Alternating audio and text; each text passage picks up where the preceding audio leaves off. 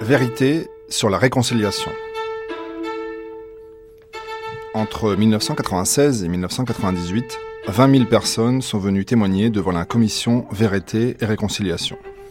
Une commission voulue par l'archevêque Desmond Tutu comme le socle de la nouvelle Afrique du Sud. Des victimes de l'apartheid ont raconté leurs souffrances et des responsables de l'ancien régime ont reconnu en partie leurs responsabilités. Extrait d'un échange entre la juge Yasmine Zouka et Frédéric de Klerk, président entre 1989 et 1994. La majorité des cas qui vous sont soumis concernent la plupart du temps des gens haut placés, des gens qui ont donné leur feu vert, souvent des généraux.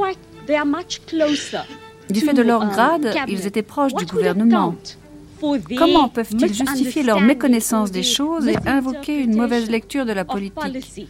Ils avaient sans aucun doute une vision claire de la politique gouvernementale sur ce type de sujet concernant la torture. À l'époque, on faisait face à une politique d'offensive révolutionnaire. On devait contrer cette politique révolutionnaire. L'objectif des révolutionnaires était de renverser le gouvernement et de rendre le pays ingouvernable. Nous avons dû utiliser la manière forte en réponse. Notre système comprenait un cadre opérationnel. Le ministre ou le directeur général, le commissaire ou le chef des forces de défense développait sur un cas précis une large proposition, des propositions qui servaient de, base, de cadre. On avait besoin d'une opération pour régler un problème en particulier. On définissait le cadre d'une telle opération. Ce type de décision ne remontait pas jusqu'à moi. Non.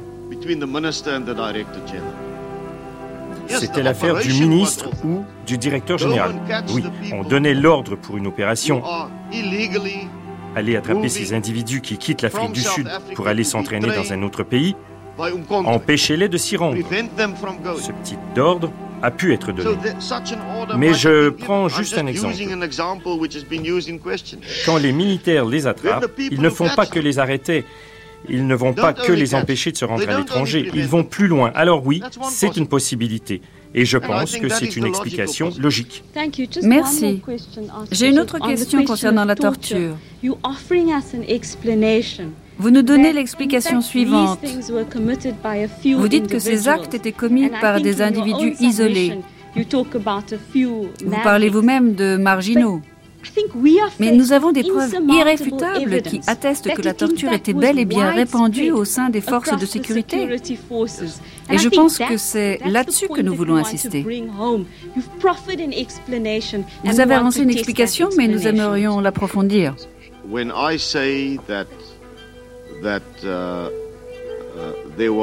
Quand je dis qu'il y avait des éléments marginaux relativement peu nombreux qui ont accompli de tels actes, je ne pense pas à des pratiques répandues qui consistaient par exemple à donner des coups de poing aux prisonniers, lui donner des claques, des coups de pied pour l'effrayer ou lui soutirer des preuves. Tout cela est répandu. Ce sont des pratiques connues dans tous les pays. Cela ne veut pas dire que c'est bien, mais c'est un problème qui existe au sein de toutes les forces de police.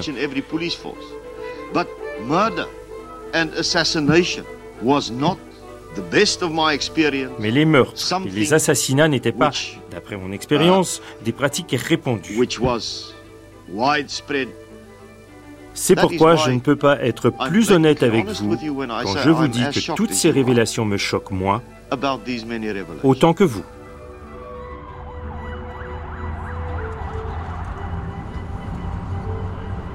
Plus de dix ans après cet échange, nous avons retrouvé Yasmine Zouka à Johannesburg. L'ancienne juge de la commission est retournée à son métier d'avocate. Elle est désormais membre d'une association de défense des droits de l'homme. Elle garde un souvenir mitigé du témoignage de l'ancien président sud-africain. C'est vrai que Frédéric de Klerk est venu devant la commission et pas seulement une fois. Il est venu à deux reprises. Et je pense que par rapport à lui, les attentes étaient énormes. On s'attendait à ce que l'homme qui avait participé au gouvernement depuis 1948 nous dévoile les structures politiques qui étaient derrière ce qui s'était passé. Comment on en était arrivé aux escadrons de la mort.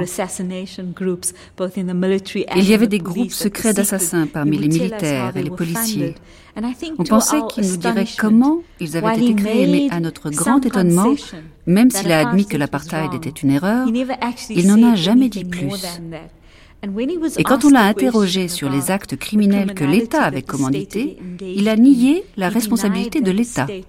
Et en fait, il a créé trois catégories d'individus comme des pommes dans un panier. Les pommes pourries, qui agissaient selon leur bon plaisir et pour lesquelles ils ne pouvaient être tenus responsables, celles du milieu dont les explications étaient erronées parce que ces individus disaient que les instructions venaient de l'État,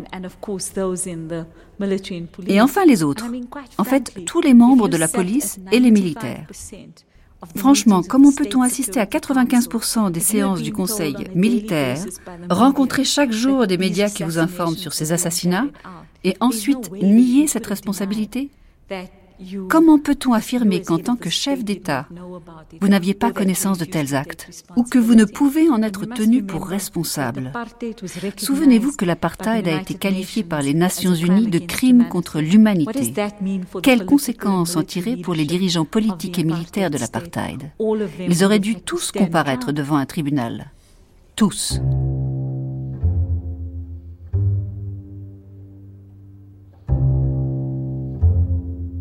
Prix Nobel de la paix en 1993, un prix qu'il a reçu avec Nelson Mandela, l'ancien président de Clerc dirige aujourd'hui une fondation pour la paix dans une banlieue blanche à côté du Cap. Il est critique sur le processus de réconciliation mis en place dans son pays. Je pense que la commission Vérité et Réconciliation a joué un rôle positif, mais j'ai des réserves. Dès le départ, la composition même de cette commission n'était pas satisfaisante. Sur ce sujet, quand Mandela était président et que j'étais l'un de ses deux vice-présidents, il a refusé de négocier. On lui a fourni une liste de membres. Immédiatement et conformément à la Constitution, il m'a rappelé. Il m'a dit, je veux en nommer les membres. Je lui ai répondu, donnez-moi du temps. Je l'ai rappelé une semaine plus tard et je lui ai dit, nous avons de sérieuses objections. La composition est déséquilibrée trop en faveur d'un camp. Nous voulons au moins que trois personnes soient remplacées. Il m'a répondu, si vous faites savoir cela, je ne la modifierai pas, je veux en nommer les membres. J'ai dit, si vous les nommez, alors ce n'est plus notre commission, c'est la vôtre. On a donc démarré sur un mauvais pied. La commission vérité a fait du bon travail pour ce qui est de l'amnistie. Les enquêtes qu'elle a menées ont contribué à révéler la vérité, mais elle n'a pas abordé des pans entiers de la violence du passé. Au moins 400 ex-membres du parti Nkata de Mungutu Buthelezi ont été assassinés de sang-froid par l'ANC. Ils n'ont jamais réellement enquêté là-dessus. Plusieurs milliers de civils noirs ont été traumatisés et intimidés par les activistes et les radicaux de la société noire. Forcés à manger du savon, interdits d'acheter des biens dans certains magasins, brûlés avec des colliers de pneus enflammés placés autour de leur cou. La commission vérité n'a jamais enquêté là-dessus. On peut donc parler de processus incomplet. La plupart des travaux de la commission étaient bons, mais ses membres eux-mêmes ont admis dans leur rapport qu'ils avaient beaucoup fait pour la vérité, mais qu'ils n'avaient pas fait assez pour la réconciliation.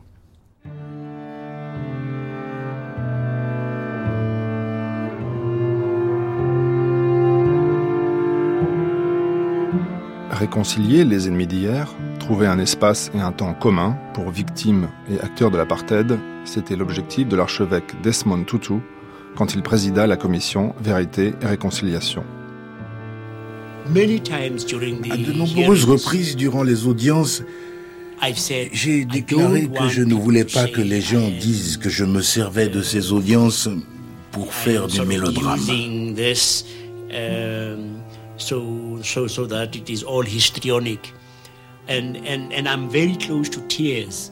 J'étais au bord des larmes.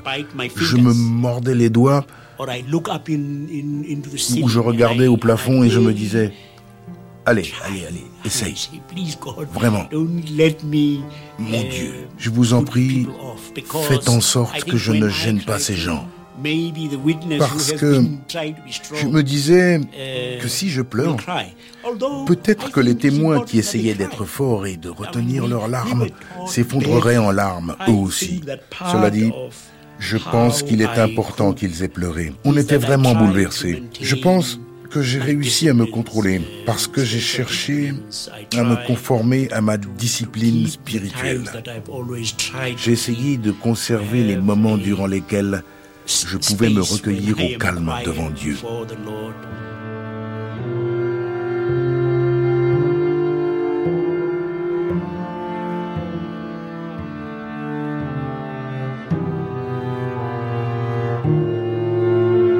l'ancien juge Yasmin Zouka porte un regard admiratif sur l'archevêque noir qui s'est battu pendant des années contre les lois de l'apartheid.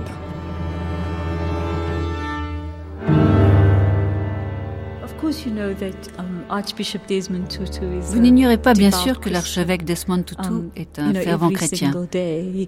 Il se lève chaque jour à 4 heures du matin et prie à genoux. Jusqu'à 6 heures, il prie à genoux. Au début, quand il venait à la commission, le mercredi était une journée de silence pour prier. Mais très vite, il a dû y renoncer. Donc il se retirait pour se recueillir devant Dieu durant les heures creuses. On nous a souvent fait le reproche d'être une commission trop chrétienne. Mais quand on m'interroge sur le fait qu'il portait sa soutane pendant les audiences, je réponds que le personnage auquel on pense tous lorsqu'on se remémore la violence qui régnait à l'époque de l'apartheid, eh bien c'est l'image de ce prêtre, vêtu de sa robe violette, ce prêtre qui était là au beau milieu des victimes et de ceux qui les maltraitaient, ce prêtre qui s'efforçait de mettre un terme à la violence. Et ce symbole d'un homme prêt à lutter pour la liberté est si connu de tous. C'est la raison pour laquelle on pensait qu'il devait perpétuer cette image. Cela dit, je pense réellement que la notion de réconciliation et de pardon a été trop souvent associé à la Commission. Um, Et franchement, quand j'entends le mot réconciliation, je me braque, parce que le mot qui convient le mieux est le mot reconstruction de la société. Parce que c'est trop simple de dire que je suis désolé. Bien sûr, les notions de pardon et de réconciliation sont importantes symboliquement. Mais il faut vraiment se pencher sur des questions extrêmement complexes et difficiles, qui sont délicates, moralement um, délicates pour rassembler la société. On se disputait souvent avec lui, mais c'est un professeur merveilleux. C'est très rare d'être aux côtés d'un homme comme lui parce qu'il a un esprit très généreux. Il dit tout le temps je suis un dirigeant, mais je dois ma position à ces personnes. Mais la réalité est autre. C'est lui qui incarnait la figure morale, qui nous donnait tant de force.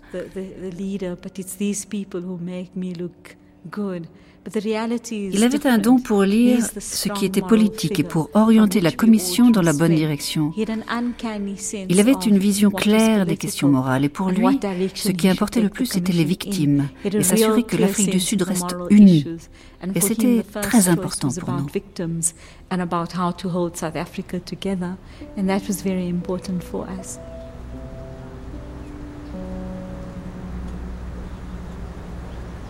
La majorité des quelques 20 000 personnes qui sont venues témoigner pendant deux ans devant la commission étaient issues de la communauté noire.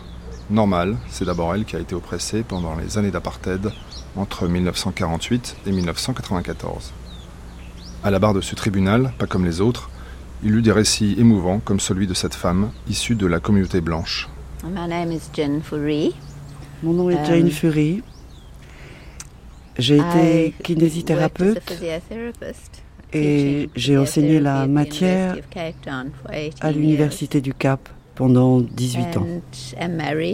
Je suis mariée, j'ai un fils, j'ai quatre frères. J'habite euh, Somerset West depuis 1985. Donc ça fait 22 ans. C'est assez incroyable d'ailleurs, parce qu'avant on n'arrêtait pas de bouger. On a habité 4 ans aux États-Unis. Um, Et puis on a habité en Rhodésie, qui est devenu le Zimbabwe par la suite. Alors habiter au même endroit pendant 22 ans, c'est assez remarquable pour nous. Nous avons quitté les États-Unis parce que on ne voulait pas que nos enfants grandissent dans une société aussi permissive. Donc si on est revenu en Afrique du Sud, c'était vraiment pour nos enfants. On est revenu en 1976, donc 76, 93. Lindy a été tué 17 ans après notre retour. Quel était votre sentiment à votre retour dans le pays? Um, à cette époque, j'ai pu prendre la mesure du sentiment de sécurité qu'offrait le système apartheid. Chacun connaissait bien sa place. On n'a pas remis en cause ce système qui était très injuste parce que c'était si confortable. C'était une Afrique du Sud confortable parce que être privilégié, c'est confortable. Um, Les Noirs étaient pour nous des serviteurs, c'était comme ça. On s'occupait bien d'eux, ils étaient bien payés, ils mangeaient avec la famille. Mais en tant que serviteurs. Uh, Et Lindy, ma fille, l'a bien vu. Elle m'a dit à quel point j'étais raciste. Et elle savait ça. Parce que les serviteurs demeuraient des serviteurs. C'était des amis, oui. Mais ils ne sont jamais devenus autre chose que des serviteurs. Elle trouvait ça très injuste. Elle euh, terminé ses études de génie civil parce qu'elle a toujours dit qu'elle voulait améliorer les conditions de vie des gens dans les townships. Elle regardait tous ces bidonvilles et ces cabanes de briques et de brocs, sans électricité, sans sanitaire.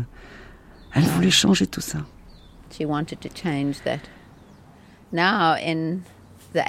Dans les années 80, on avait parfaitement conscience de ce qui se passait dans le pays.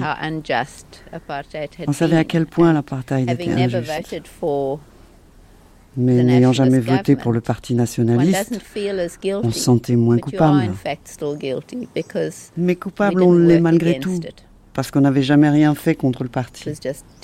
C'était trop confortable. Do you remember the, the night or the evening? Vous souvenez-vous du soir où votre fille est allée à la taverne?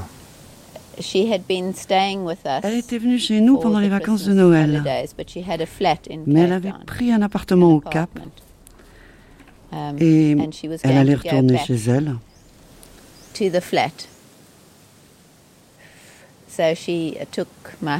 Alors elle a pris ce qu'on appelle un um, bucky ici, le véhicule de mon mari. Elle l'a emprunté pour aider son ami qui allait déménager le lendemain. Et quand elle n'a pas appelé le lendemain, mon mari a commencé à s'inquiéter. Moi, je lui ai dit, non, elle doit juste faire la grasse matinée, parce qu'elle ne répondait pas au téléphone. Elle était partie en nous disant qu'elle allait aider son amie, et puis on a découvert qu'elle s'était rendue à la taverne Heidelberg avec un ami de Johannesburg qui séjournait chez elle.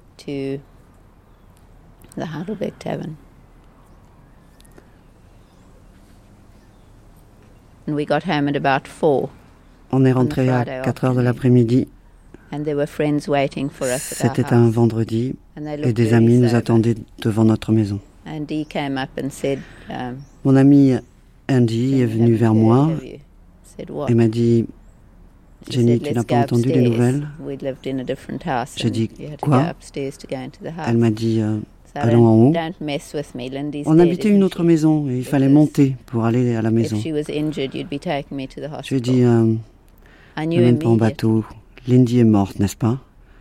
Parce que si elle était blessée, tu m'aurais amené à l'hôpital. Elle m'a dit qu'il y avait eu une attaque à la taverne et Lindy était l'une des victimes.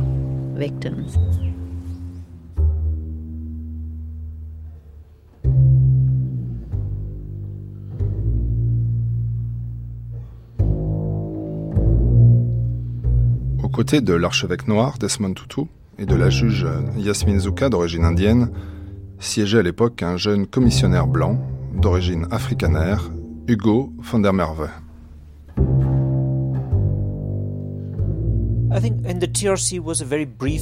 Je pense que la commission Vérité et Réconciliation représente un passage court de notre histoire.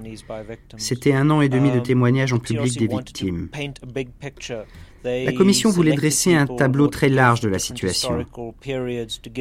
Ils ont sélectionné des gens pour qu'ils retracent les différentes périodes de l'histoire afin de recueillir les points de vue politiques différents. Ils ont fait énormément d'efforts pour recueillir les témoignages des victimes blanches. Si vous étiez une victime blanche, vous aviez de grandes chances de pouvoir témoigner en public. Donc cela a donné une vérité tronquée de l'histoire. Cela a donné l'impression que tout le monde avait souffert, alors que bien évidemment l'apartheid avait pris pour cible les Noirs. Ils ont cherché à fabriquer une vérité pour favoriser la réconciliation, pour que l'on se considère tous comme victimes de l'apartheid. C'était une vérité qui correspondait aux objectifs de la réconciliation. Alors que la vérité à laquelle on doit encore faire face aujourd'hui n'a pas encore vu le jour. Je pense particulièrement à ces communautés dans lesquelles il y avait encore beaucoup de tensions à l'époque de la Commission. Les gens ne disaient pas ce qu'ils avaient sur le cœur. C'est le côté triste de la Commission. La vérité était encore douloureuse. Elle était tellement récente et importante en même temps pour permettre aux gens de s'épanouir et de se prendre en main. C'est pourquoi je pense que le moment où s'est tenue la Commission Vérité et Réconciliation n'était pas le bon. Toutes ces histoires doivent encore être révélées au grand jour. La commission Vérité et Réconciliation, ce fut aussi l'occasion offerte à d'anciens militaires ou policiers de venir confesser leurs exactions. En échange, mais selon des critères bien spécifiques, on leur accordait l'amnistie. En deux ans, sur 7000 demandes, moins de 600 ont reçu une réponse favorable. Le dialogue entre les juges et les anciens soldats de l'apartheid fut parfois difficile. Monsieur Zilli, puis-je vous demander de répéter après moi Je jure que l'histoire que je suis sur le point de vous dire est la vérité, toute la vérité, rien que la vérité. Je le jure. Merci, vous pouvez vous asseoir. Monsieur Zilli, peut-on maintenant aborder la mort de Stanza Bopapé Selon vos déclarations, cela s'est passé le 12 juin 1988. Est-ce correct?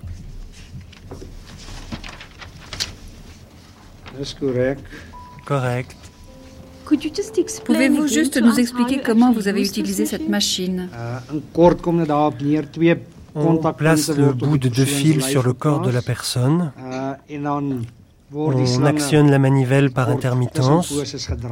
Quand on tourne, il y a une décharge électrique. C'est comme autrefois, on tournait la manivelle pour appeler le standard, on vous demandait quel numéro demandez-vous. Et on vous donnait la communication.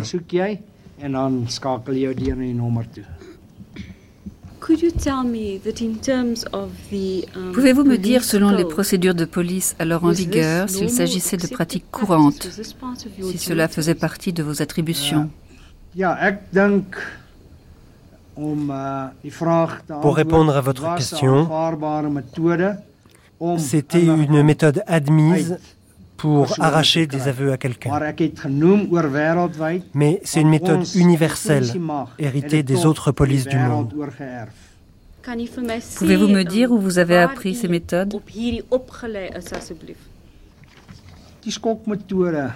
Les électrochocs, j'ai appris ça dès mes débuts à la police. C'est une pratique généralisée pour obtenir des réponses d'un suspect récalcitrant.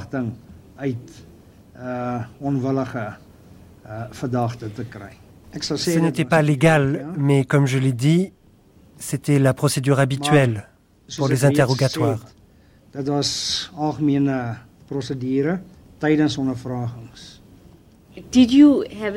Aviez-vous l'impression que si quelque chose se passait, vous seriez couvert par vos supérieurs hiérarchiques, que vos actions seraient condamnées?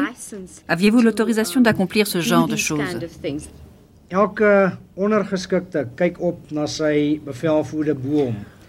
Chaque subordonné obéit à son supérieur et agit à l'exemple de ce supérieur. S'il y a un problème pendant une opération sous ses ordres, le commandant vous couvrira. À l'époque, j'avais le sentiment de servir le pays et le gouvernement. Et personne ne peut m'enlever ça.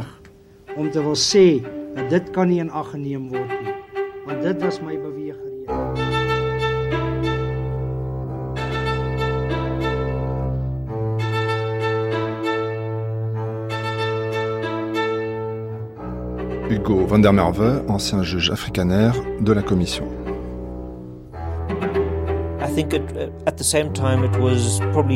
Je pense que ce qui était surtout remarquable, c'était de faire parler les responsables sur leurs actes. Parce que quand les victimes témoignaient, les Blancs pouvaient dire oui, mais ces gens exagèrent, etc., etc. Mais quand un officier de police blanc venait à la barre pour expliquer et témoigner de ses actes, on ne pouvait plus nier. Donc pour moi, ça a été un véritable soulagement.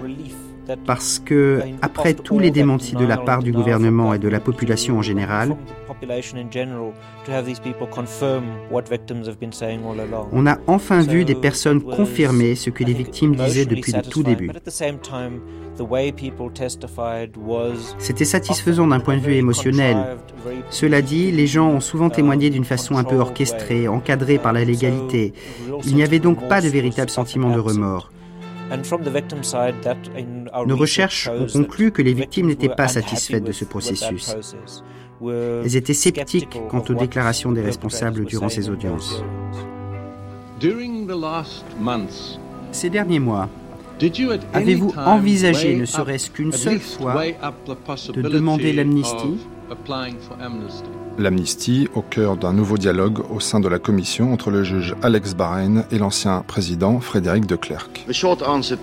La réponse immédiate est oui. J'ai réfléchi sérieusement à la question. Et en fait, j'ai même fait une déclaration publique sur le sujet,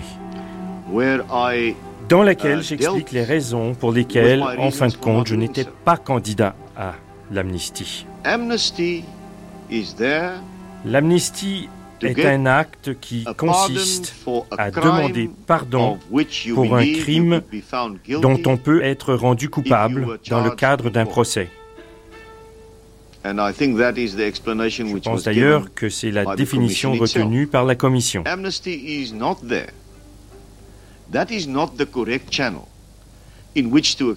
L'amnistie n'est pas le moyen approprié pour quelqu'un qui souhaite exprimer sa douleur, pour quelqu'un qui souhaite admettre sa responsabilité, sa repentance, pour des choses qui ne sont pas des crimes. Et pas un seul acte dans lequel j'ai été impliqué n'est susceptible de mener à des poursuites qui établirait ma culpabilité pour tel ou tel crime.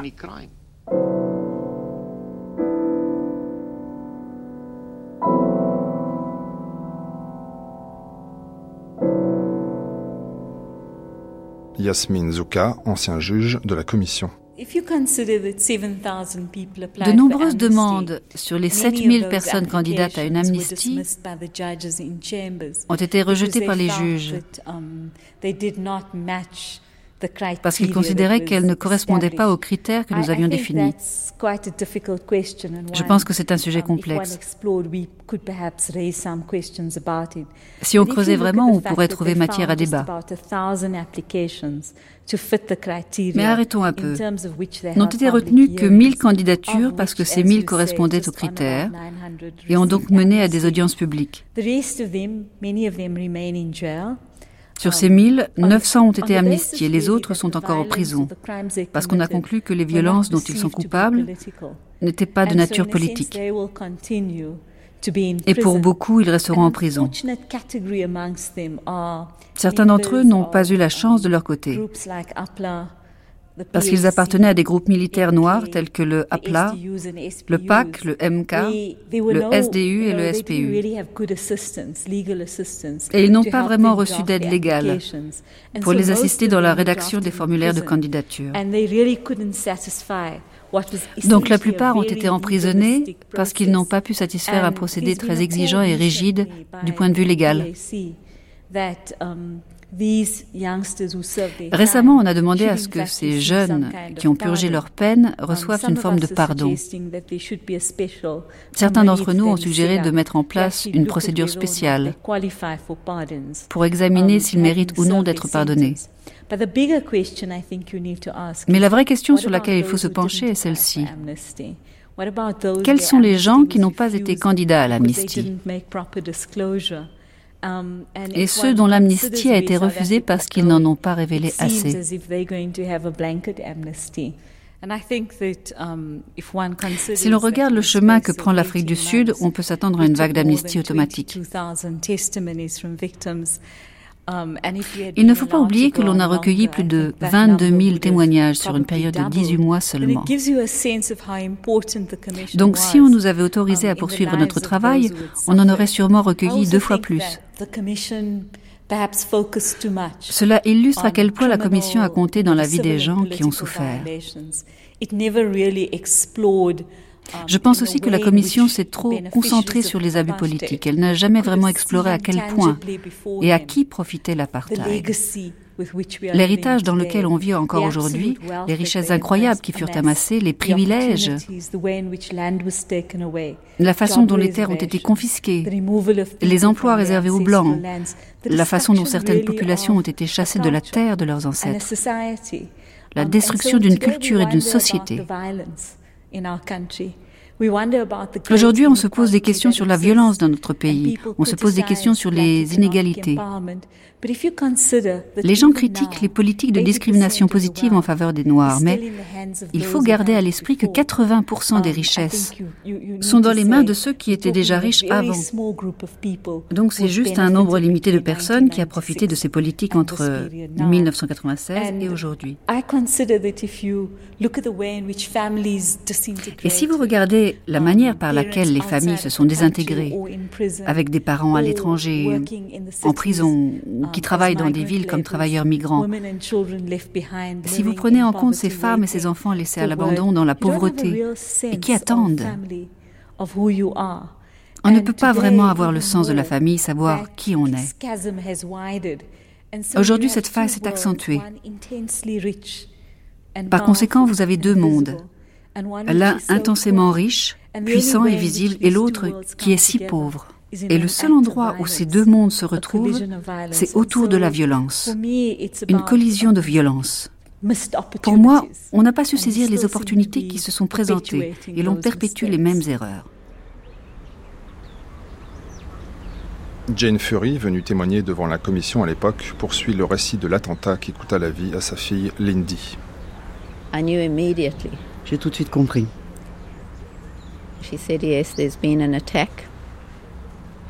Elle m'a dit oui.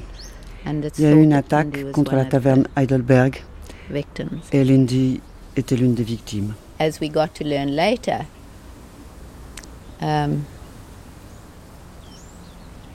Nous avons appris plus tard qu'il y avait eu une attaque à Untata dans le Transkei qui avait tué quatre écoliers. Uh, une attaque menée par les forces de défense sud-africaines. Il pensait qu'il y avait des membres de l'APLA dans la maison. Um, Mais en fait, il y avait juste cinq écoliers. Et toutes ces attaques à Heidelberg, il y en a eu quatre ou cinq. Queenstown, Queen Williamstown, étaient tout en réponse à cette uh, première attaque. Paptele, le chef de l'APLA, a donné l'ordre d'attaquer. Il a dit, maintenant ces gens vont souffrir. Donc quand Lindy est morte en 1993, j'ai commencé à travailler sur le pardon et la réconciliation en Afrique du Sud pour en faire un doctorat. Et donc c'est à ce moment-là que j'ai vraiment saisi l'impact psychologique. D'abord de l'esclavage, puis de la colonisation et enfin de l'apartheid sur les Noirs. À ce moment-là, j'ai fait le lien entre la honte et l'humiliation qu'ils ont subie et la violence. Ce type de honte et d'humiliation, lorsqu'elles sont subies sur une période prolongée, mène soit à la dépression chronique, soit à la violence. Uh, Assister au procès n'a pas été facile, parce que les jeunes inculpés refusaient de uh, parler. Ils étaient très réticents au processus légal, ils avaient des avocats, chacun d'eux en avait un, mais ils refusaient d'aller témoigner à la barre. Je leur ai fait parvenir un message par l'intermédiaire de l'interprète, puisque je n'avais pas compris qu'il parlait anglais. Je leur ai dit, si vous êtes coupable, le procès n'était pas encore fini. Um, Alors je vous pardonne. Moi j'étais un peu perdu par rapport au rôle du pardon, parce que je leur avais pardonné, mais j'étais malgré tout heureuse qu'ils aient été condamnés à 25 ans de prison, parce que justice était rendue. Mais en fait, je me suis rendu compte que c'était lié en fait à mon besoin de, de vengeance. Hein. Donc, euh, um, j'étais très heureuse quand trois ans plus tard, la commission Vérité et réconciliation a vu le jour parce que j'ai eu l'occasion de leur parler à nouveau. Pour moi, c'était l'opportunité de leur dire à nouveau qui ils avaient tué et l'impact que ça a eu. Je leur ai dit que Lindy, en fait, était une alliée, um, qu'ils avaient tué une alliée. Et ils ont demandé à me parler après la commission. Ils m'ont dit qu'ils étaient profondément désolés. et qu'ils porteraient le message de paix et d'espoir que je leur avais transmis lors du procès, jusque dans leur communauté ou avec eux, dans leur tombe, qu'ils soient amnistiés ou non. À ce stade, ils ne savaient pas s'ils allaient être amnistiés. Um, mais bien sûr, ils ont été graciés. J'avais demandé à ce qu'ils obtiennent l'amnistie. D'autres familles de victimes voulaient qu'ils restent en prison jusqu'à la fin de leur peine de 25 ans. En ce qui me concerne, j'ai dit que j'espérais qu'ils allaient être suivis psychologiquement parce qu'on avait assez de meurtriers dans nos rues comme ça. Les sessions de la commission se sont déroulées de novembre à janvier et au mois d'août de cette année-là, ils ont été relâchés. C'était en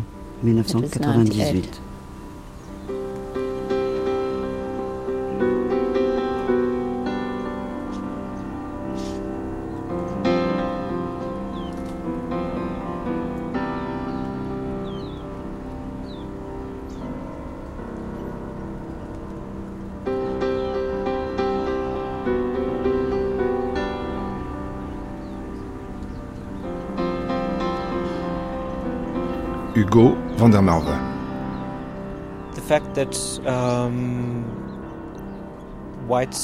le fait que les Blancs aient permis tout ça, le fait qu'ils aient voté pour leurs privilèges, um, qu'ils aient refusé de voir tout ce que le gouvernement faisait en leur nom, ne leur permet pas de dire aujourd'hui on ne savait pas, ou um, bien on n'avait pas donné notre accord à cela.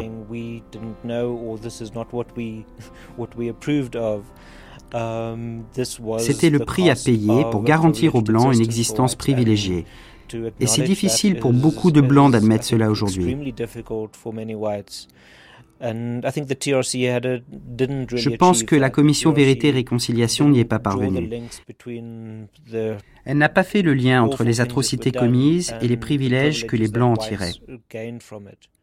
Je pense que le moment où je me sens coupable, ou tout du moins où j'éprouve un sentiment de honte, c'est quand je pense que je n'ai pas fait assez à l'époque. Mon activisme d'étudiant était assez limité.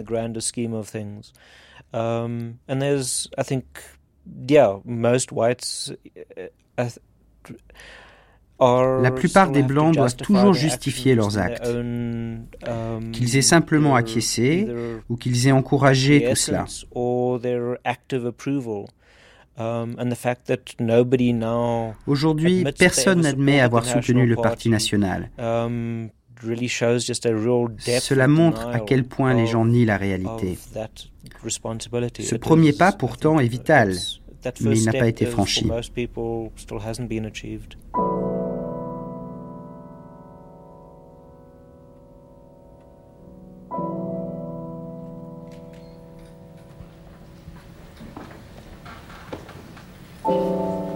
Face à face devant la commission entre Catherine Malangeni, une vieille femme noire, et la juge Yasmine Zouka.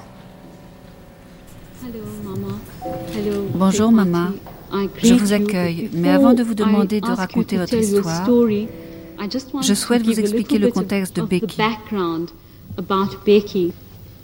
Le 17 novembre 1989, l'ancien capitaine de police Johannes de Kotzi a fait une série de révélations sur ses activités en tant que commandant de la police d'État sud-africaine SAP et de son escadron de la mort. En mai 1990, un baladeur cassette muni d'une bombe artisanale dissimulée dans les écouteurs a été envoyé à Kotsi en Zambie.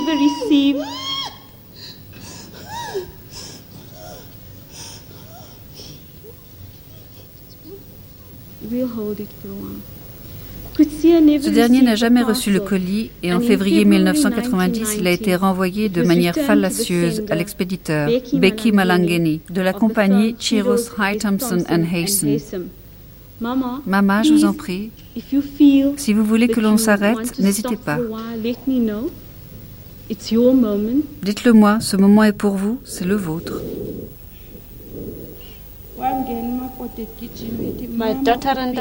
Ma fille est accourue et a juste dit Becky. J'ai dit, mais qu'est-ce qui va pas avec Becky? Ma fille a dit Becky dans le garage. J'étais surprise. Qu'est-ce que c'est que cette histoire de garage? Je n'entendais rien, je me sentais malade. Quand je suis sortie, ils m'ont retenue. Ils m'ont dit je vous en prie, n'y allez pas. Je me suis faufilée et je suis entrée.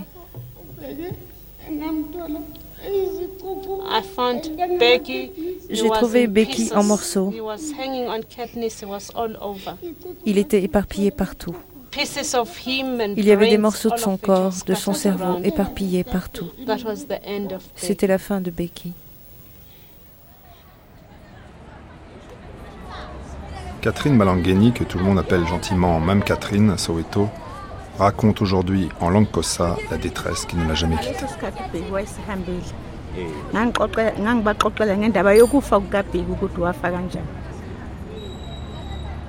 Uh, by that time, Peggy was was already has already passed away, and Becky était déjà mort à l'époque. Et je suis allé à la commission Vérité et Réconciliation pour expliquer comment il était mort. À quel point il me manquait. Parce que c'était quelque chose qui était en moi, que je voulais cracher. La commission allait me permettre de cracher ce que j'avais en moi.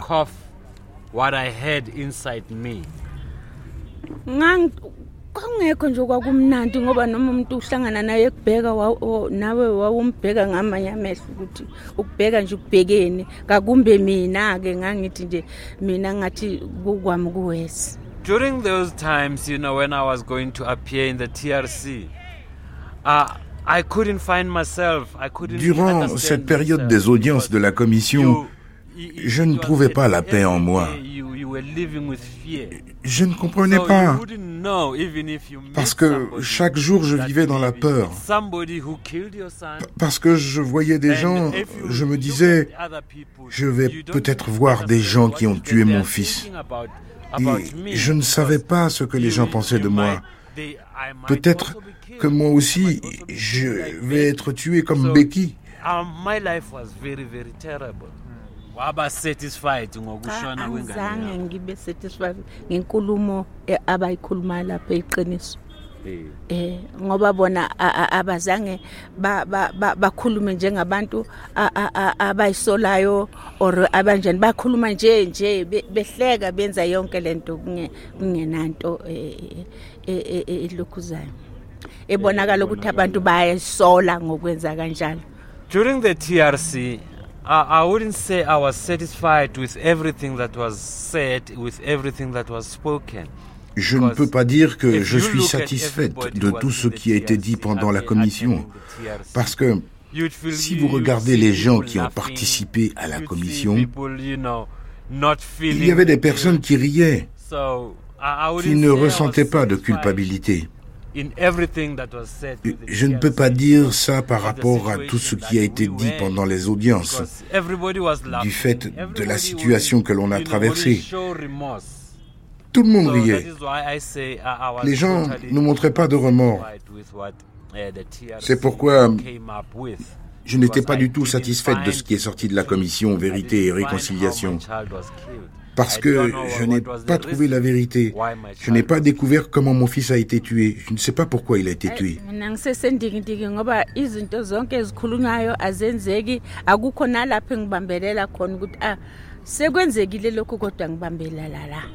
With what is currently happening and with what was uh, avec ce qui se passe actuellement et tout ce que l'on m'a promis, je ne garde rien de bon de la Commission.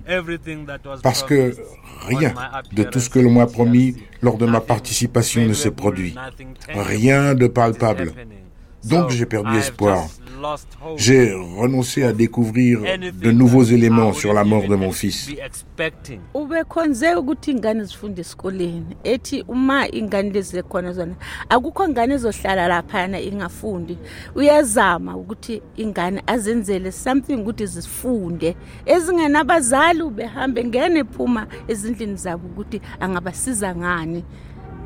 Peggy used to be a very strange person. Becky était quelqu'un de très étrange. C'était le genre de personne qui prêchait pour l'éducation de ses enfants. Il allait voir les voisins et leurs enfants qui ne pouvaient pas se permettre d'aller à l'école. Il s'occupait de leurs problèmes et veillait à ce que leurs enfants aillent à l'école. Il ne faisait pas ça pour sa propre famille, mais pour ses voisins. Donc, je crois que ce qui aurait rendu Becky heureux, c'est de voir ses enfants qui vont encore à l'école, de voir ses amis recevoir une éducation aujourd'hui. Parce que le gouvernement que nous avons actuellement veut que le peuple soit éduqué. Esasi banithe uma sebekhulile sebenje ekhaya besukuma sonke ubheka uma ingena sishaya igwiji as when Peggy uh, used to come home as he enters the house after finishing uh, the, the, the, the eating he would stand up Quand Becky rentrait à la maison après avoir mangé, il se levait et tout le monde dans sa maison se levait pour chanter les chansons de la liberté. Il disait, tout le monde dans la maison doit chanter pour raviver l'esprit. C'est ce que je peux dire de Becky. C'est pas un souvenir sur son enfance, mais quand il rentrait à la maison, il chantait et tout le monde dansait.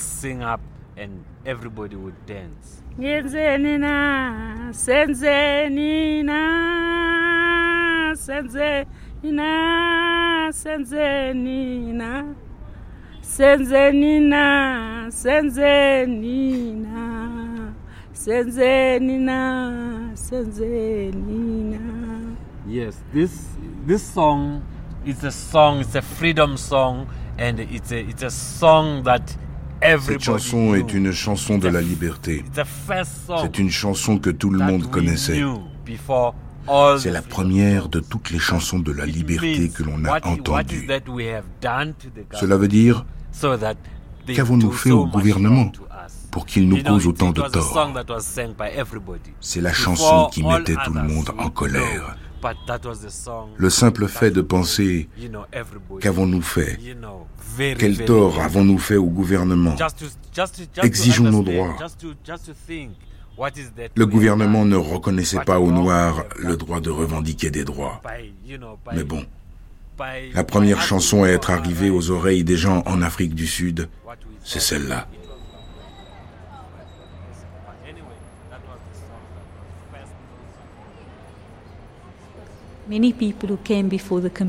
Beaucoup de gens qui ont témoigné devant la commission nous ont dit nous ne sommes pas des victimes, nous sommes des survivants. Yasmine Zouka. Mais quand vous avez affaire à des abus, il faut faire très attention et mettre l'accent sur le fait que le terme de victime est un terme légal. Cela vous donne des droits qui vous permettent par la suite de demander à l'État de faire valoir ses droits. Alors bien sûr, il y a la question du dommage psychologique et dans un pays comme l'Afrique du Sud, il y a peu de psychologues, même si l'on peut faire de vagues recommandations pour soigner les troubles post-traumatiques. Rien de sérieux n'a été entrepris sur ce sujet. Et si vous regardez le cas des groupes de victimes qui ont survécu et qui ont créé le groupe Kulumani, la plupart d'entre eux souffrent encore de syndrome post-traumatique. C'est une question très intéressante pour le monde entier, parce qu'on ne peut pas s'attendre à ce que ces gens fassent les démarches, comme les mères sur la place de mai en Argentine, et demander des droits. Je pense que dans mon pays, l'Afrique du Sud, on ne reconnaît pas vraiment le statut de la victime. Peut-être qu'après des campagnes de lobbying, si l'on se mobilise, on arrivera à faire bouger les choses, mais il y a peu de respect pour les victimes. Et c'est lié aux tensions qui existent dans toute société entre ceux qui se battent, les combattants et ceux qui restent chez eux. On ne reconnaît pas que ceux qui se sont battus au sein de la MK la branche armée de l'ANC, ceux qui sont partis en exil, appartiennent au même groupe que ceux qui sont restés chez eux. On a l'impression que ceux qui se sont battus doivent davantage être récompensés. Et qu'il y a eu peu de reconnaissance pour ceux qui sont restés et qui ont souffert. Nous devons être récompensés pour devenir une nation qui se réconcilie. Et l'image que le Seigneur veut voir de nous est cette étreinte entre les races. Um, pour moi, la vraie question, c'est comment aller plus loin. Parce que je ne crois pas que l'on ait vraiment commencé. C'est intéressant parce que je regardais le cricket cet après-midi, je comptais les joueurs blancs. et combien de joueurs noirs. Et je me suis demandé, mais pourquoi est-ce que je fais encore ça? Pourquoi je ne peux pas faire comme mes enfants qui encouragent l'équipe de tout leur cœur? Et ma conclusion est que nous n'avons toujours pas dépassé le stade des symboles. Pour aller vers ce que j'appelle la reconstruction d'une société, il faut plus que des symboles. Il nous faut affronter les sujets difficiles. On ne peut pas dire que parce qu'on a réuni une commission vérité et réconciliation, les problèmes du passé sont derrière nous. Tout ce qu'on a accompli, c'est d'avoir posé les fondations. On doit parler de l'héritage de ces inégalités. Nous devons chercher comment célébrer notre diversité et notre pluralité. Mais en même temps, il nous faut admettre tout le chemin qu'il nous reste à accomplir pour étreindre cette notion. Donc je suis très inquiète. Parce que l'humeur est plutôt à célébrer. Mais en même temps, je suis assez préoccupée. Avons-nous fait assez pour l'homme ordinaire sud-africain pour que la porte de l'économie demeure fermée? Qu'avons-nous fait pour lui? Et je pense qu'il faut faire très attention parce que on se mobilise tellement pour faire vivre cette image, mais si on ne s'attaque pas aux sujets socio-économiques et psychologiques, on va se rendre compte qu'il y a très peu de choses à fêter.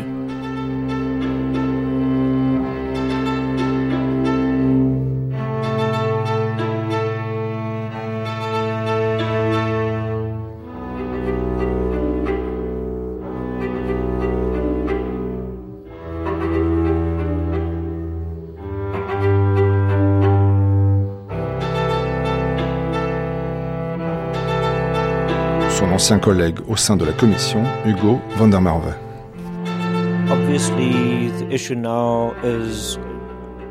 Il est évident que le défi actuel relève davantage de la classe sociale que de la race. Je pense qu'à présent, on tend à donner une légitimité à l'inégalité. Les gens l'acceptent parce qu'il ne s'agit pas d'une inégalité liée à la race, mais l'inégalité reste l'inégalité. Cela veut toujours dire que des gens vivent dans une pauvreté extrême à deux pas de ceux qui habitent dans le luxe. Uh, Et cela est une nouvelle forme d'injustice qui n'est pas sans lien avec le passé. Vous avez des Noirs qui ont um, rejoint les Blancs dans les hautes sphères sociales, mais ça ne veut pas dire que la pauvreté et la souffrance des pauvres sont plus acceptables aujourd'hui qu'hier. C'est plus acceptable au niveau international, mais il est plus difficile de lutter contre, parce qu'on ne peut plus dire que des forces diaboliques en sont responsables. Um, Malgré tout, le besoin d'une forme de justice sociale est toujours criant. On peut difficilement dire que la question de race n'importe plus.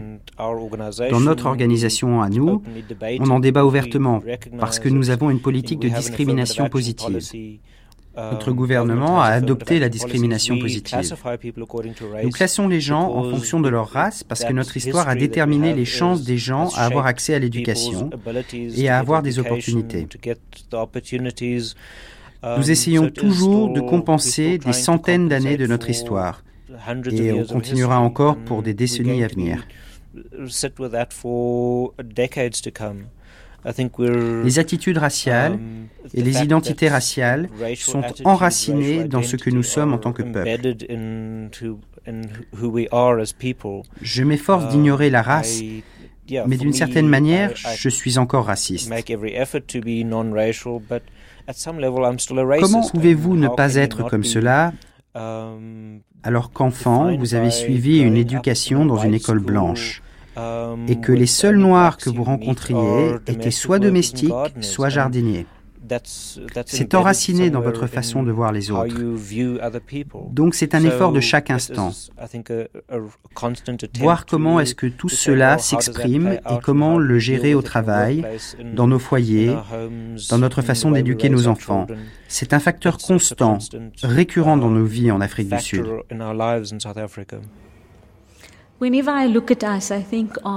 À chaque fois que je nous regarde, je pense à l'Ouganda, je pense au Libéria, je pense à d'autres pays en conflit et je me dis, ils se battent par la grâce de Dieu. Mais nous avons choisi de ne pas prendre ce chemin, nous avons choisi un chemin différent.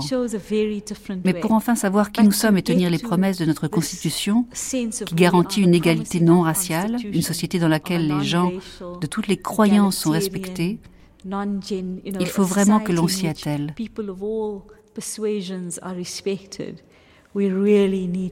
Si l'on ne s'attaque pas aux inégalités économiques, nous n'allons pas devenir cette nation telle qu'elle est envisagée dans notre Constitution.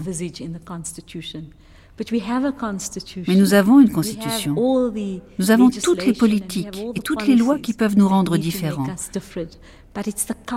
Mais c'est la culture dans notre société qui doit changer.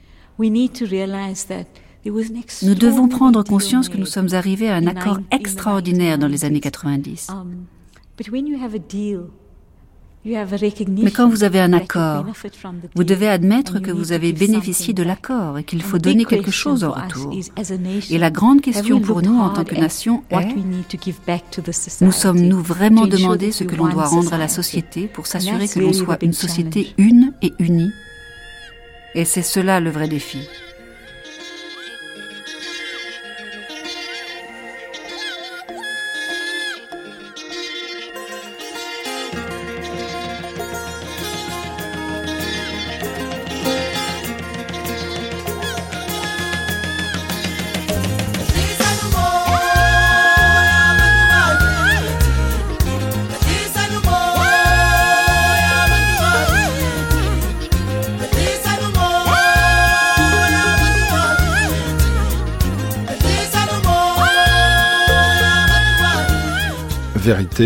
Sur la réconciliation. Avec les témoignages de Yasmine Zouka, Frédéric de Clercq Hugo van der Merwe, Jane Fury et même Catherine. Texte dit par Sophie Barjac, Christian Bordelot, Thérèse Lyotard, Max Ether, Alain Etnard et Serge Renko. Pour davantage d'informations sur ce documentaire, là aussi une seule adresse, franceculture.com.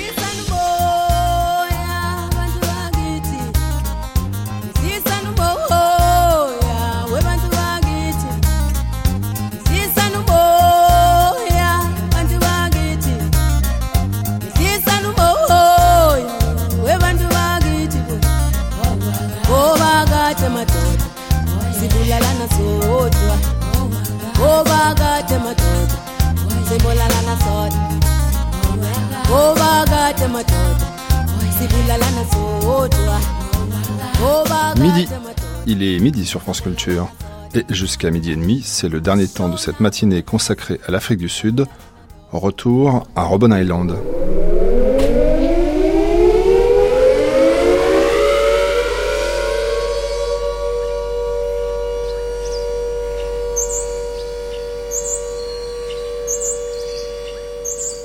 Robben Island, c'est cette île au large du Cap qui a été tour à tour entre le XVIIe et le XXe siècle, une base militaire, un hôpital pour les preux ou un pénitencier à haute sécurité pour les prisonniers politiques. Chaque matin de la semaine, je vous propose de découvrir un aspect de l'île avec un témoignage ou une évocation. Une évocation littéraire vendredi avec des extraits de la pièce The Island qui raconte le huis clos de deux prisonniers le portrait à travers les archives jeudi d'Esther Jones, une domestique noire malade de la lèpre qui fut internée sur l'île en 1906. Des témoignages aussi, mercredi celui d'un ancien gardien blanc, Christo Brandt, celui demain de Toulani Mabasso, un ancien détenu noir, et aujourd'hui celui d'un compagnon de route de Nelson Mandela, Ahmed Katrada. Uh, Je suis né le 21 août 1929 ce qui me fait aujourd'hui 76 ans. J'ai vu le jour à 200 km de Johannesburg. La première fois que j'ai été confronté au racisme, c'est quand j'ai dû aller à l'école. Pendant l'apartheid, il y avait des établissements réservés aux Noirs, aux Métis, aux Indiens et aux Blancs. Et dans la petite ville où je suis né, uh, il n'y avait pas d'école pour les Indiens, et je n'étais pas autorisé à aller dans une école pour noirs ou dans une école pour blancs. Même si les enfants jouaient tous ensemble, je ne pouvais pas aller à l'école. À l'âge de 8 ans, je suis venu à Johannesburg pour aller à l'école. Vous savez, là d'où je venais, les enfants ne connaissaient pas la discrimination. On joue ensemble, quelle que soit la couleur de la peau, et c'est comme ça que j'ai grandi. Et dans la Ligue des jeunesses communistes, c'était pareil. C'était la seule organisation de ce type ouverte à tous, noirs, indiens, métis. Je m'y sentais à l'aise et je suis devenu uh, membre. Je ne m'intéressais pas à la politique. Dans une organisation de ce type, la politique, cela se fait de manière indirecte. Vous avez des débats, des pique-niques, des conférences, des rencontres, des projections de films. Et c'est comme ça que naît le goût pour la politique. Et c'est comme ça que plus tard, j'ai rejoint le Parti communiste. Uh, en 1946, il y a eu une campagne de désobéissance uh, menée par le Parti du Congrès, uh, un mouvement indien contre une loi de circulation dans le pays qui visait les Indiens. J'étais encore à l'école à ce moment. Et c'est la première fois que je suis allé en prison. C'était en 1946, pour un mois.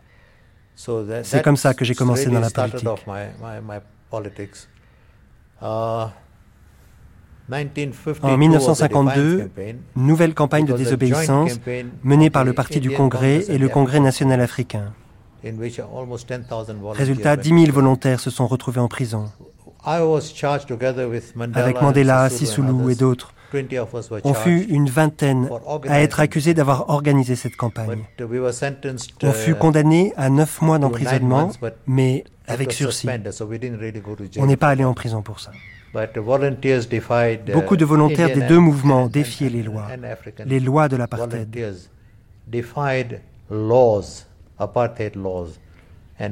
et furent envoyés en prison pour ça.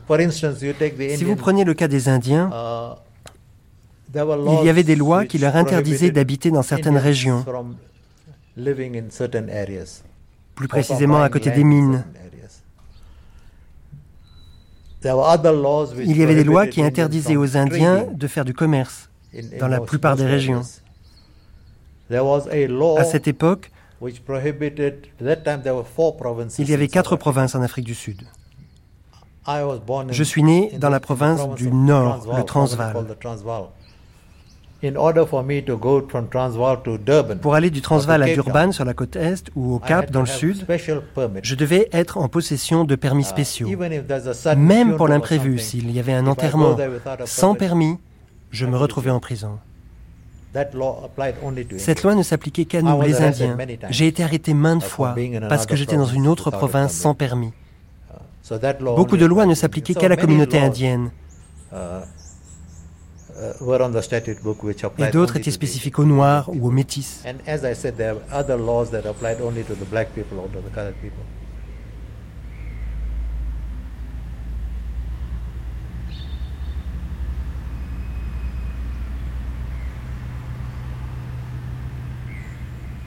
1961. Jusqu'à 1961. La politique du mouvement indien et de l'ANC, c'était la non-violence. Résistance passive, désobéissance civile, grève, boycott. On a tout essayé en vain. En face, il y avait de plus en plus de lois répressives contre nous. En 1960, après les massacres de Sharpeville, où 69 manifestants furent tués, l'ANC, avec d'autres mouvements, furent déclarés organisations illégales. Les leaders de ces mouvements furent bannis, comme on dit en Afrique du Sud, interdits de participer à la vie politique. Donc, à partir de cette date, la non-violence, ce n'était plus possible. L'ANC a décidé de se doter d'une branche armée.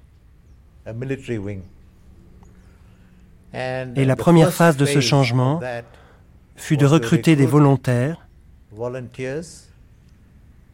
entraînés à poser des bombes, de les fabriquer et de les poser.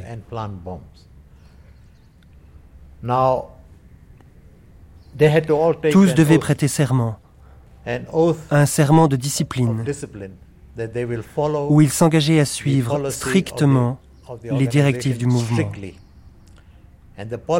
à savoir, les bombes ne devaient pas viser la population. Mais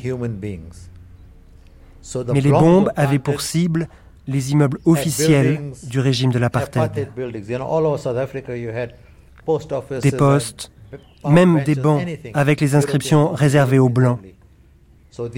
C'étaient les cibles des bombes. Mais comme nous faisions attention de ne pas viser les gens, on les posait la nuit. C'était ça notre politique et on a été arrêté. Dans cette phase de la lutte, on a été accusé, puis finalement condamné à la prison à vie. à cause de ces actes. Uh, Mais à l'époque, pour ce qu'on avait commis, on risquait la peine de mort. Quand on a rencontré nos avocats, ils nous ont dit qu'on devait se préparer à mourir, car les preuves étaient là. On attendait la mort jusqu'au dernier jour, où le juge nous a fait lever pour notre condamnation. On s'attendait à la peine capitale. Comment assurer notre défense Nous avions parmi nous les quatre leaders historiques de l'ANC, Mandela, Sisulu, Beki, Klaba, les chefs les plus respectés du pays. Et ils avaient décidé depuis le début qu'on ne s'excuserait pas pour ce qu'on avait fait. On parlerait ouvertement de nos opinions politiques. Et quand on nous présenterait des preuves, on les accepterait. C'est comme ça qu'on a mené ce procès. avec le discours le plus fameux de Mandela dans un tribunal, en notre nom à tous. Et on attendait tous la mort. Quand le dernier jour, le juge nous a fait lever, on était promis à la potence. Et quand il a dit prison à vie, on a tous respiré. On n'allait pas mourir.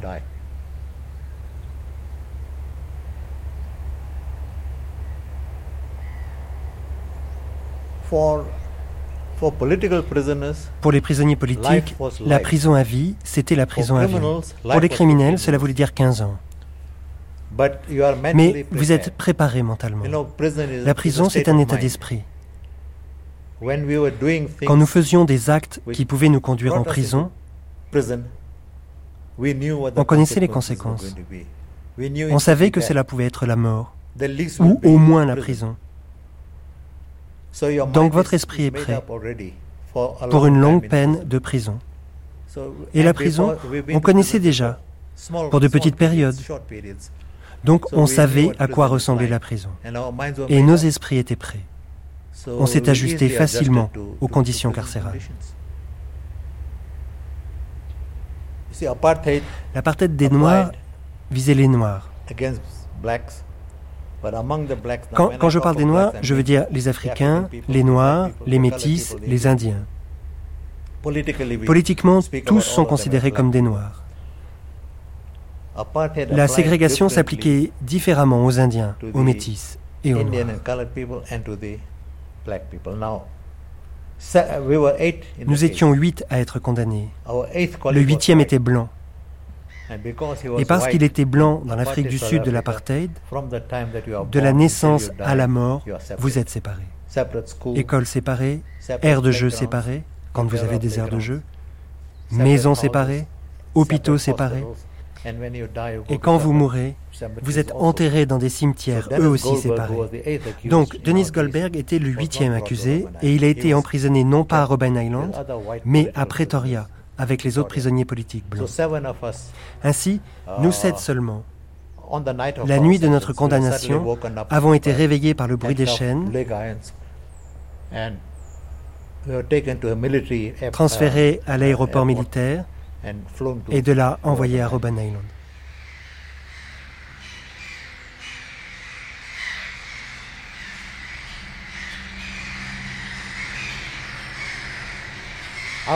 J'étais le plus jeune de tous.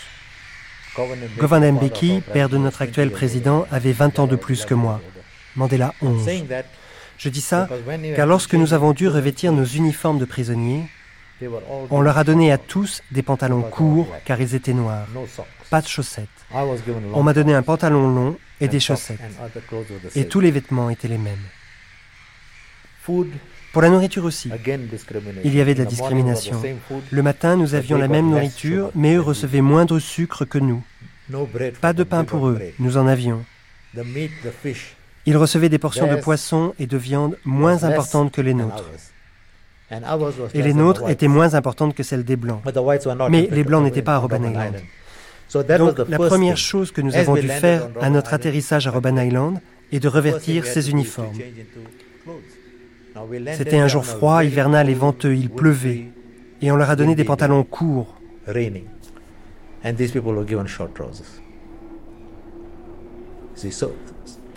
Ce fut la première lutte contre l'apartheid. Au bout de trois ans, nous avons réussi à avoir tous les mêmes vêtements. Pour la nourriture, cela a pris plus de temps, mais nous avons aussi réussi à ce que tout le monde reçoive la même nourriture. Voilà, c'est comme cela que s'appliquait l'apartheid, en prison comme à l'extérieur.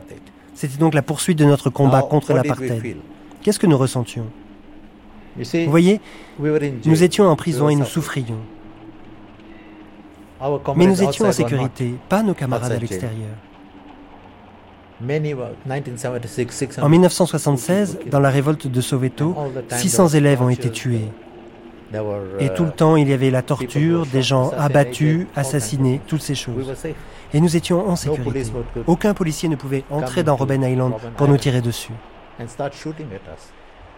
Chaque jour, lorsqu'ils nous enfermaient, nous étions séparés des autres. Vous êtes allé à Robben Island? Vous allez voir les cellules individuelles pour nous 30. Nous étions complètement isolés du reste de nos camarades. En fait, les autres qui ont passé 20 ans dans Robben Island, nous ne les avons jamais vus et ils ne nous ont jamais vus. La séparation était radicale. Dans notre section, nous étions donc 30 et nous étions rassemblés, puis séparés chacun dans des cellules individuelles. uh, Chaque jour, à notre retour du travail, ils nous enfermaient et nous n'étions pas autorisés à parler. Mais pendant la journée, lorsque nous travaillions, nous pouvions marcher ensemble et discuter.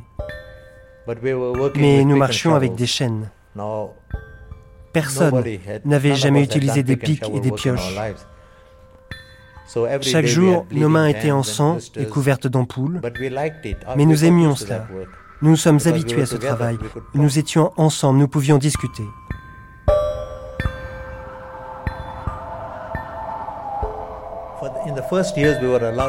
La première année, nous étions autorisés à écrire une lettre tous les six mois et à en recevoir une tous les six mois, une visite tous les six mois. Et la lettre ne devait pas dépasser les 500 mots. Parfois même, ils comptaient ces 500 mots. Et si les gardiens étaient vraiment mauvais, ils coupaient la lettre après les 500 mots réglementaires. Au bout de quelques mois, nous avions droit à une lettre tous les trois mois. Au moment de mon emprisonnement, la règle était d'une lettre tous les six mois. À ma sortie, 26 ans plus tard, j'écrivais 40 lettres par an et recevais 30 visites.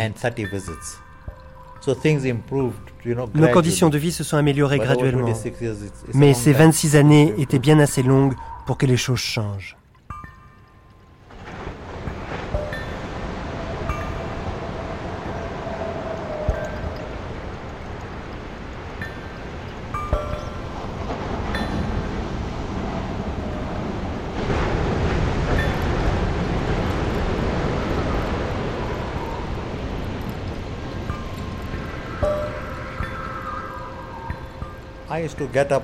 J'avais pour habitude de me hisser jusqu'à la fenêtre car ma cellule donnait sur la mer.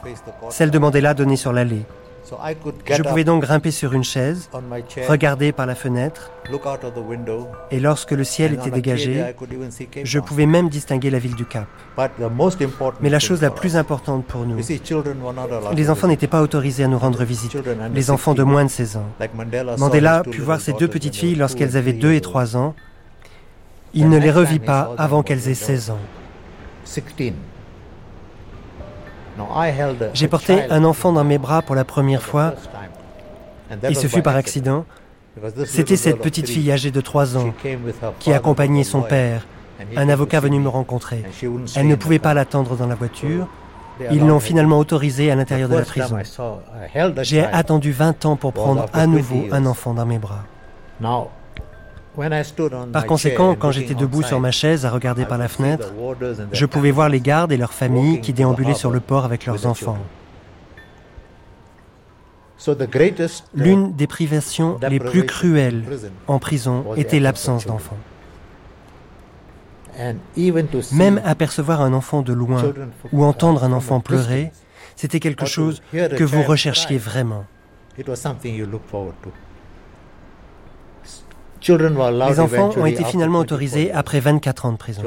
Ils ont été autorisés à nous rendre visite légalement. C'était une privation terrible.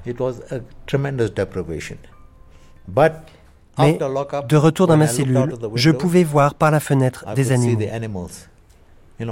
À Robben Island, nous avions des pans, des autruches, et ils se rassemblaient dehors. Et vous vouliez être proche de la nature. Vous voulez vivre une vie presque aussi normale que possible. Et vous regardez par la fenêtre et vous voyez ces animaux. C'était un sentiment magnifique. J'ai eu peur parce que j'étais sur cette île une nuit. Il y a eu un tremblement de terre au large du cap et on l'a ressenti sur l'île. On était tous enfermés dans nos cellules et on a entendu le bruit et le choc. Ça nous a fait peur parce qu'on ne pouvait rien faire. Vous étiez enfermé Le gardien ne pouvait rien faire et donc il a déguerpi. Il n'avait pas la clé pour nous ouvrir.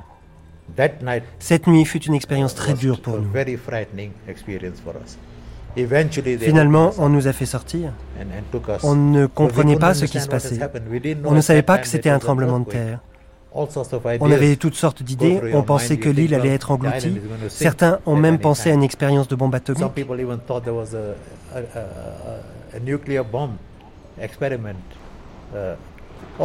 Nous avions toutes sortes d'idées. Plus tard, on a su que c'était un séisme.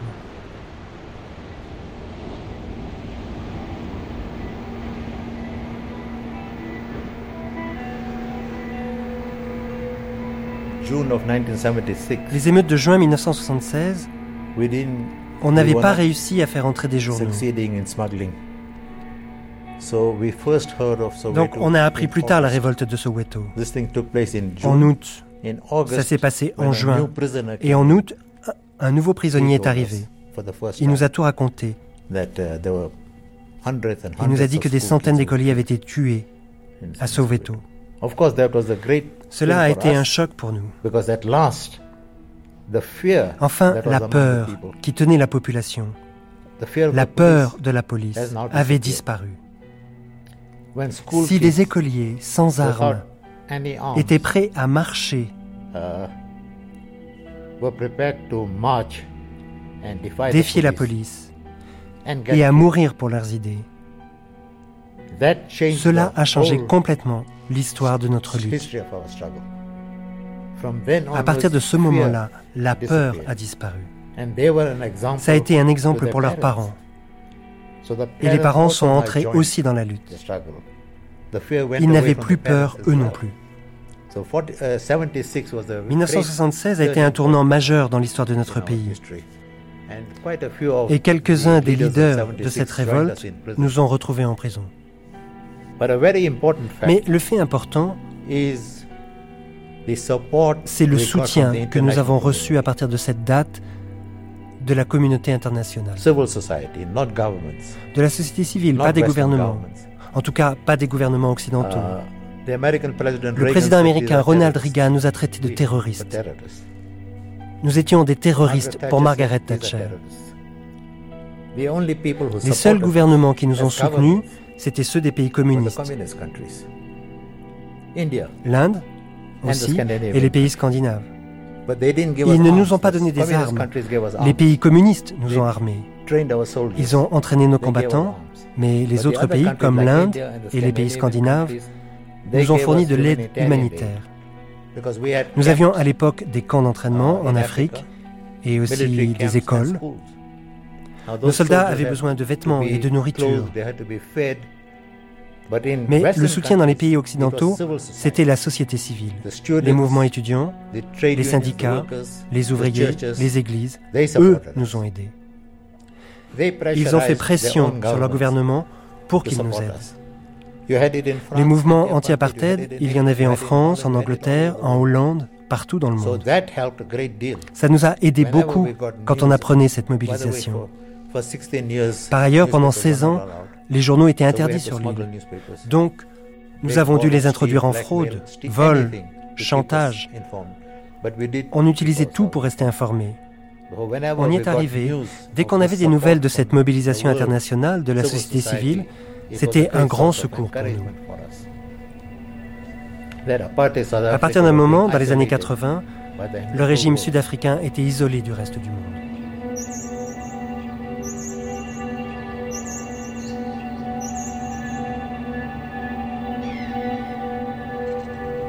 Vous savez, je connais Nelson Mandela depuis 60 ans.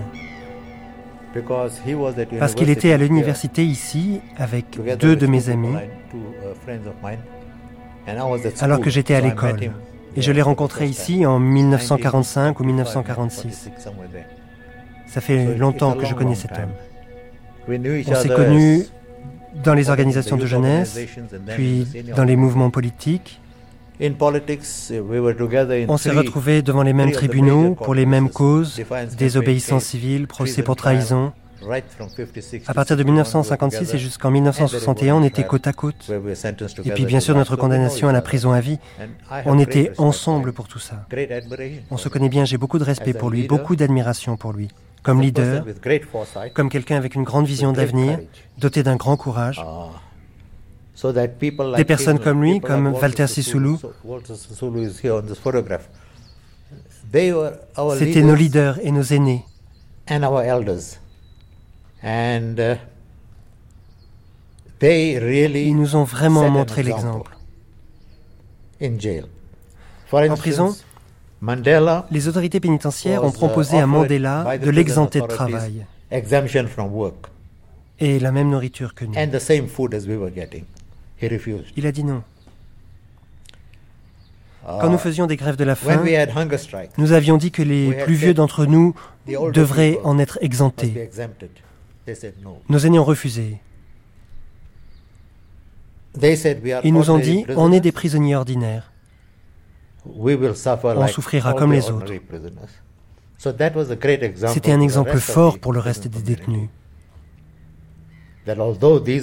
C'était nos leaders. Mais quand il s'agissait de travail ou de souffrance, ils étaient à nos côtés. Voilà à quoi ressemble Mandela ou Sisulu. Ils nous ont toujours redonné confiance.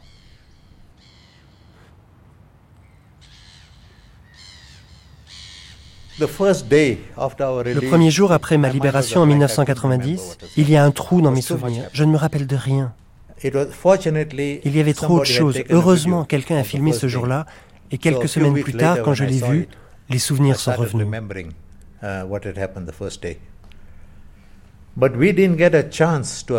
On n'a pas eu le temps de s'adapter à une vie nouvelle.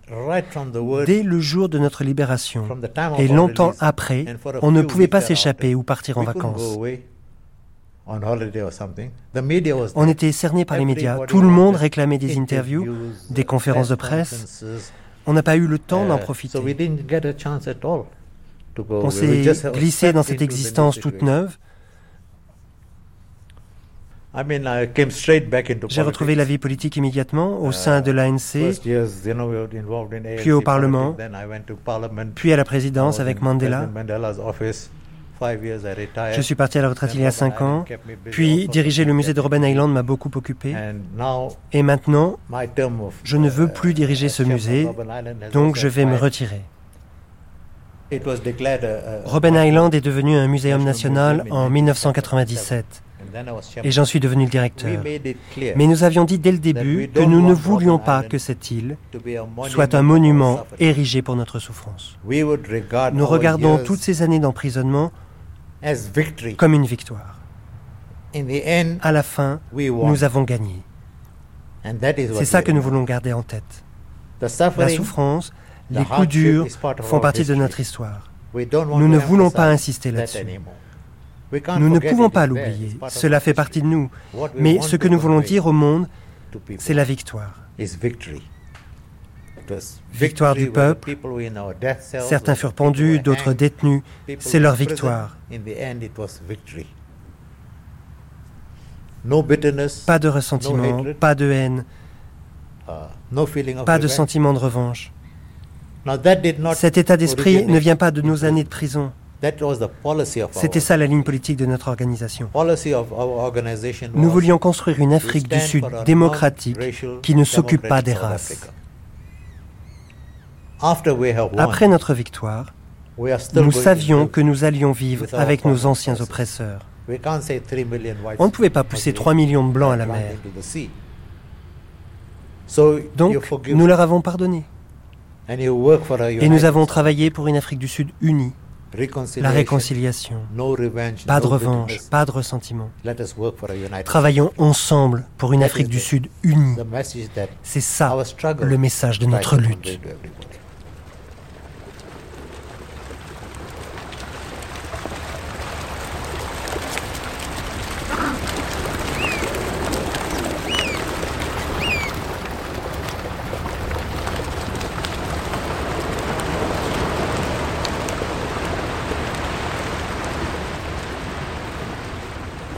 Retour à Robben Island, avec ce matin le témoignage d'Ahmed Katrada, dit par Serge Renko.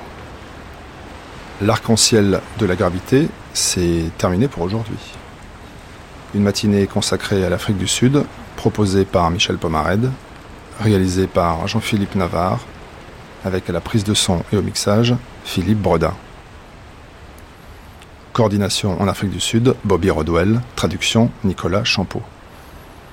Toutes les informations bibliographiques et historiques sont consultables sur notre site franceculture.com, un site mis en forme par Isabelle Lassalle avec Gilles Allais et Virginie Bézaquian. Un site sur lequel vous pourrez réécouter en ligne toutes ces émissions, des émissions que vous pourrez également podcaster. Je vous retrouve demain matin dès 9h05 pour le deuxième chapitre de cette grande traversée avec un gros plan sur les communautés noires.